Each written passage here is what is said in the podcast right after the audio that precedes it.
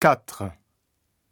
Le cinéma prend une nouvelle dimension. Le 13 mai 2009 s'ouvrait le 62e Festival de Cannes.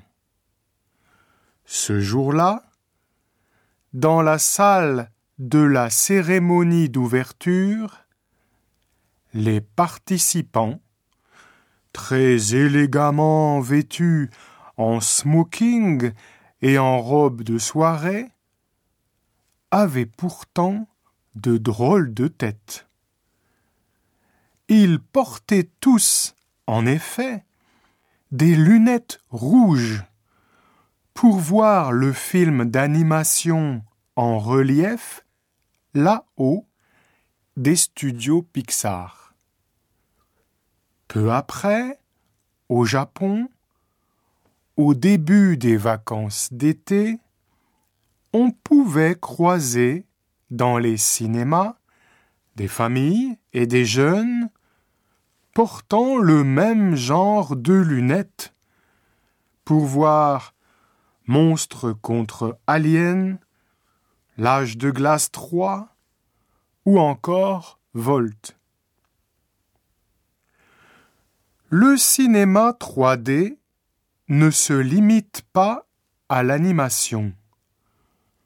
Le premier long métrage japonais en relief et en images réelles a été tourné dans la maison hantée d'un parc d'attractions avec comme rôle principal Yuya Yagila, prix d'interprétation masculine à Cannes en 2004.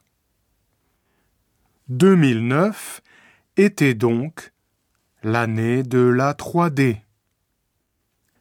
En France, le nombre de salles équipées en numérique est monté en flèche, passant de 450 à 700.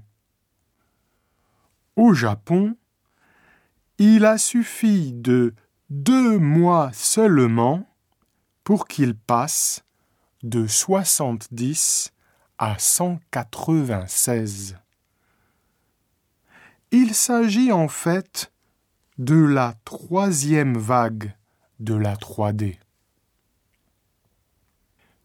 Après la projection du premier film en relief aux États-Unis en 1922, la 3D a en effet connu deux grandes vagues, celle des années 50, puis celle des années 80.